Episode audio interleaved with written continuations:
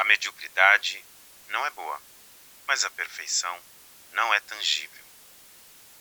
Angels Desidério.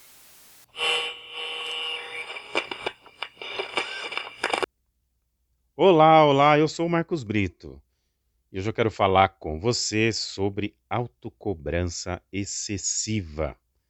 Então corre lá, pega um chazinho, um café, uma água, o que mais você curte aí e se ajeita aí, linda, se ajeita aí, lindo, porque você tá no papo marcado.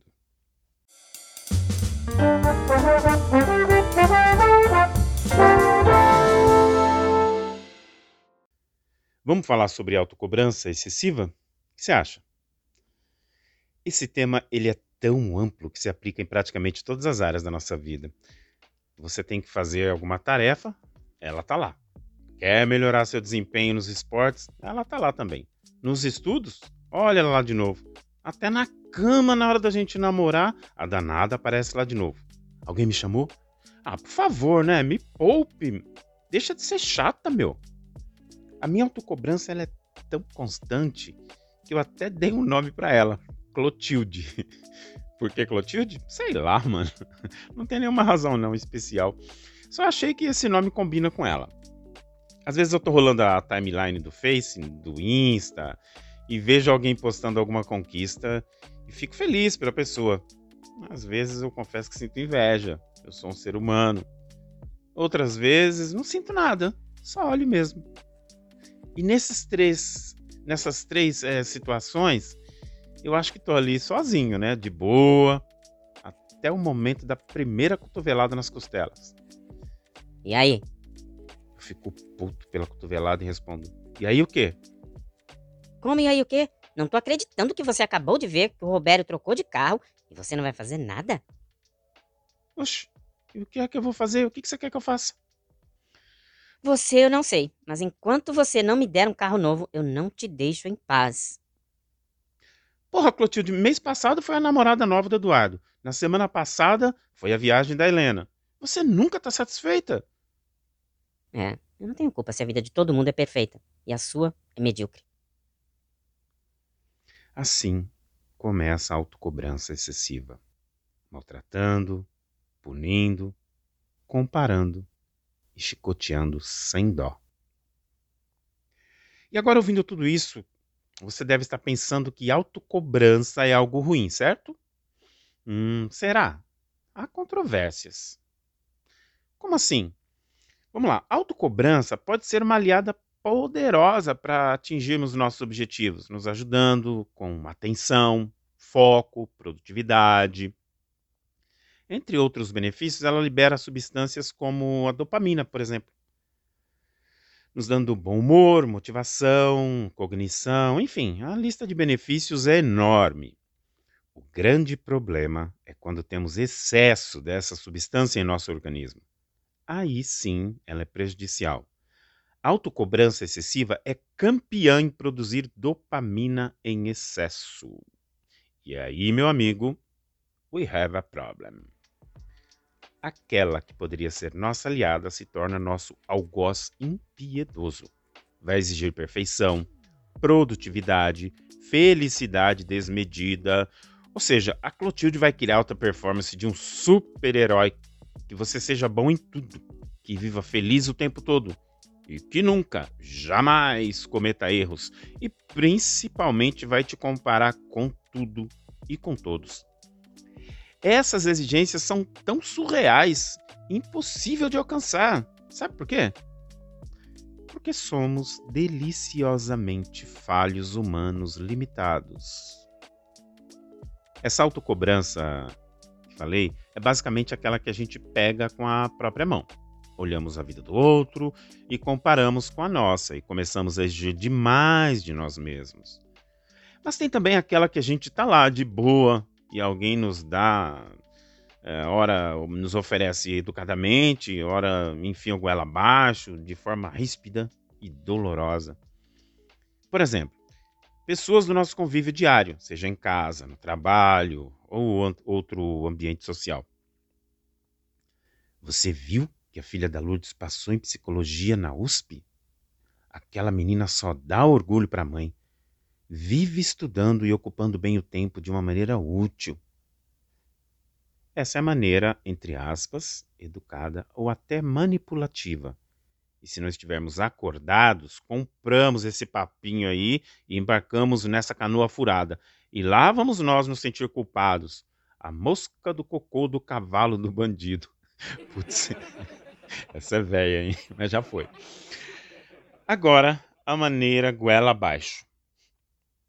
Você viu que a filha da Lourdes passou em psicologia na USP? Enquanto você fica aí o dia inteiro jogando nessa internet? Vai fazer alguma coisa útil da vida? A questão é que esse jogar o dia inteiro pode ser um talento. O mercado de jogos online hoje em dia movimentam bilhões, em alguns casos até mais que o futebol. Eu não estou te incentivando a ficar jogando o dia inteiro, não, não, não é isso. Mas sim sobre aceitarmos algo imposto a nós que é contra a nossa natureza nosso jeitão de funcionar, sabe? Se você gosta muito de jogos, procure monetizar isso. Se você não gosta de acordar cedo, procure uma fonte de renda que lhe permita acordar no seu melhor horário. Não permita que outras pessoas em casa, no trabalho ou qualquer outro lugar te comparem com outras, outras pessoas, com seus desempenhos. Ou melhor, quando elas fizerem isso, ouça e pense: caguei e faz as coisas do seu jeito, da maneira que você vai produzir mais, melhor e com facilidade. Não estou falando aqui de insubordinação no trabalho, não, tá? Ou atritos familiares, mas sim sobre você encontrar um caminho do meio. E aí? Vamos aprender a lidar com a Clotilde, tendo ela como nossa aliada? Vamos lá? Então vamos agora para a dica do titio. Anota aí. Dica do titio. Número 1. Um, se acolha, se abrace, não se compare com ninguém. Aquela vida perfeita que você vê nas redes sociais não existe, tá? Talvez a sua vida limitada e cheia de autocobrança seja a vida perfeita de outra pessoa que ela gostaria de ter a sua vida. Louco isso, né? Ou seja, ninguém é perfeito. Porém, sempre tem algo maravilhoso em nós que causa admiração em outras pessoas. Número 2. Abandone o perfeccionismo. Por mais que você tente, jamais vai conseguir ser perfeito. A mediocridade não é boa, mas a perfeição não é tangível. Foi com essa frase que eu comecei esse podcast, lembra? Então encontre o caminho do meio. Entenda que nesse caminho vai ter um monte de coisa imperfeita. E é assim mesmo. É assim mesmo que é a vida para todas as pessoas. Número 3. Procure conhecer seus limites. Esse lance que se o outro pode, eu também posso, é verdade até a página 2, viu? Não é bem assim não. Tenha em mente que você é um ser único nesse mundão de Deus e você é perfeita do jeitinho que você é. Se você tem 1,60m, por exemplo, 1,60m de altura, você até pode jogar basquete, mas não dá para ir para a Olimpíada, entende? E olha que loucura. Talvez aquele cara que joga basquete gostaria de ter a sua altura, 1,60m, para poder ser um jockey. Mas, por razões óbvias, ele se tornou um jogador de basquete, sacou? Número 4. Procure criar metas realistas que estão dentro das suas possibilidades. Se você quer trocar ou comprar um carro novo, analise suas finanças e escolha um que esteja dentro das suas possibilidades. Talvez esse não seja exatamente o carro que você quer. Mas sabe aquela coisa, é o que tem para hoje? E talvez você esteja pensando, mas isso não é conformismo? Não, não, não, não é. Não é conformismo. Conformismo é você não ter metas, objetivos, e aí vai se conformando com o que tem para hoje. Não é disso que eu estou falando. Nesse momento, o carro que você pode comprar é esse. Mas você pode fazer um planejamento, um passo a passo e atingir seu objetivo, mas de uma maneira estruturada, sem pressão, tendo a Clotilde como sua aliada.